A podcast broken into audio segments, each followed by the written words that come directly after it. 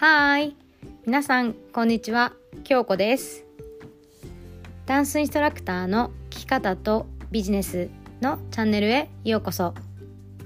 こちらのチャンネルでは、すでにダンスインストラクターをされている方、またはこれからダンスインストラクターになりたい方、そして今後の将来のためにどのように生活やビジネスをしていくか、皆さんの可能性にフォーカスしてモチベーションアップにつながるような内容をテーマに配信をしていきます。それではこのチャンネルが少しでも皆さんのお役に立ちますようにエピソードへどうぞ。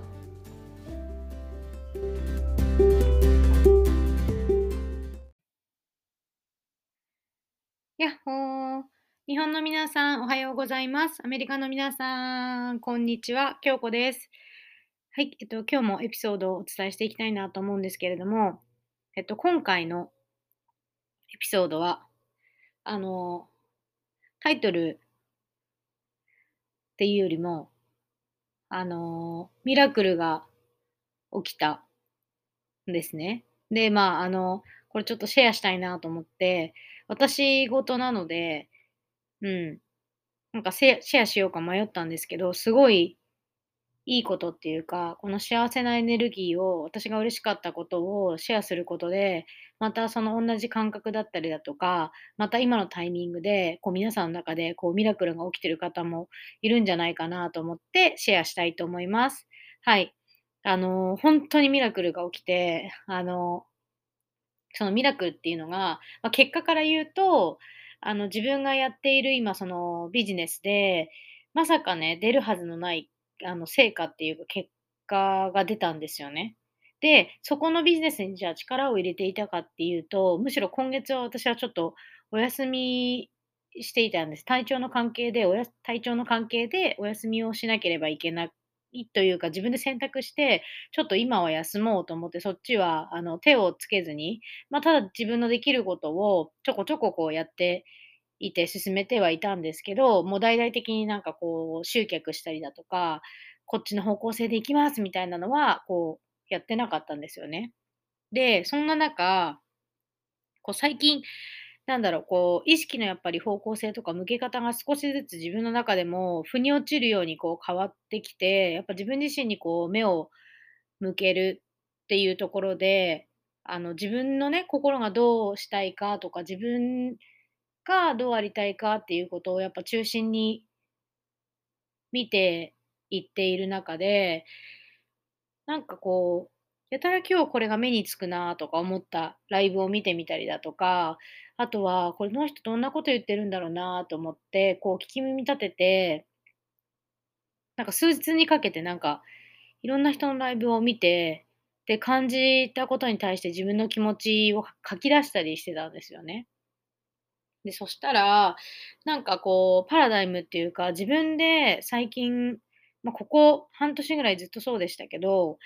あの自分の中でね、こうパラダイムっていうか、なんでこの自己投資してるのに、こう持ってるような結果が出ないなとか、もっとね、人数が集まってとか、あのこう収入的に増えたりとかしてもいいんじゃないかなって、自己投資に対して、なんであの思ってるような結果が出ないんだろうなっていうのを、まあ、もやもやしてたんですよ、しばらく。で、でその答えが、そのミラクルが起きる前の日に、あ、その答えって、私が勝手にこう人からもらってるイメージで自分のイメージとリンクしてないんですよ。自分自身が求めてる、本当に求めてたイメージと全然リンクしてない。ただ人のこと見ていいなとか、同じ、あの、グループにいたりとか、同じコーチからとか、同じ先生から学んでるんだから、同じような結果がみんな出ないといけないじゃないけど、出るのが当たり前だよねとか、出るんだよな、ここにいればとか、そういう、なんていうのかな、こう思い込みの部分からのこう結果をなんとなく自分のもののように想像していたことに気づいて、で、それっていうのは、そのお金のブロックもね、あの、あって、私がその、もともとその5人兄弟の長女で、やっぱりその、父が自営だったので、その小さい時にね、すごいいい時もあれば、やっぱ苦労した時もあって、そういう時に私がもっと働いてとか、私がこう、お金を作ってこれればとか、お金を稼いでれば、もっとここは大変じゃなかったとか、そういう昔のあの記憶がやっぱり潜在意識にこう刷り込まれていて、なんかこうなんだろうな、目に見えた集客とか結果とか、あの収入とかがない自分は価値がないっていうことには、思い込んでるなっていうのはちょっと前から気づいてたんですけど、それ、気づいてるだけでなんとかそこで止まってたんですよね。で、結局、あの、何が起きたかっていうと、あの、その自分がその結果を望んでないことに気づいたんですよ。で、自分が今気づかなかった気づかなくてはいけなかった結果っていうのが、その自己投資することで、やっぱりその自分本来の自分に戻るっていうかな、ずっと忙しすぎてバタバタして働いてて、その時はもちろん経験とかね、成長とかをしていて学んできたんですけど、今の段階でのレベルはそこじゃないよって、その自分をもっと大切にしていいんだよって、自分のその心は何を求めるか知ることが、私にとってのすごい最大の結果だったんだ。あーってこの1年で学んだことはこれだったっていうか、気づくべきところは人が集まることとか、あの収入につながることとか、そういう結果に出ることに踊らせるんじゃなくて、気づくべきことはここだったっていうのに気づいたんですよね。で、それがふって腑に落ちて、うわ、すごいことを気づけたなと思った瞬間に、やっぱりこう涙がワンワンこう溢れていて、で、それもまあ瞑想の後にねそういうあの手帳にバーって書き出した時にやっぱそういう気づきがあって、で、あの、手帳に思いっきり書いてあるんですけど、その時にやっぱ涙が溢れてきて、ああ、なんか今までの自分に、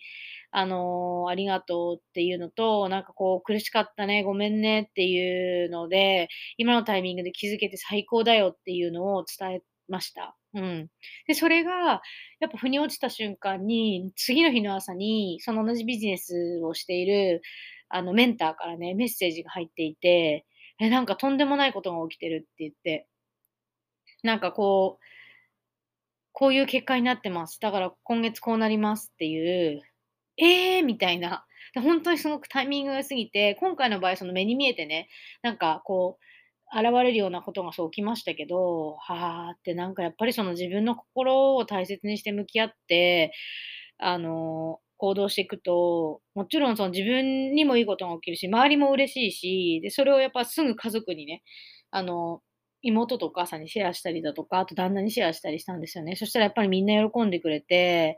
なんか、その結果ももちろん嬉しい、ミラクルも嬉しいんですけど、あ、なんかそこに気づけたことがすごいねっていう、うん、なんかもう感謝の気持ちでいっぱいでした。はい。で、そう、あの、やっぱり4月にもうそろそろなると思うんですけど、やっぱそのダンス教室とかって、あの、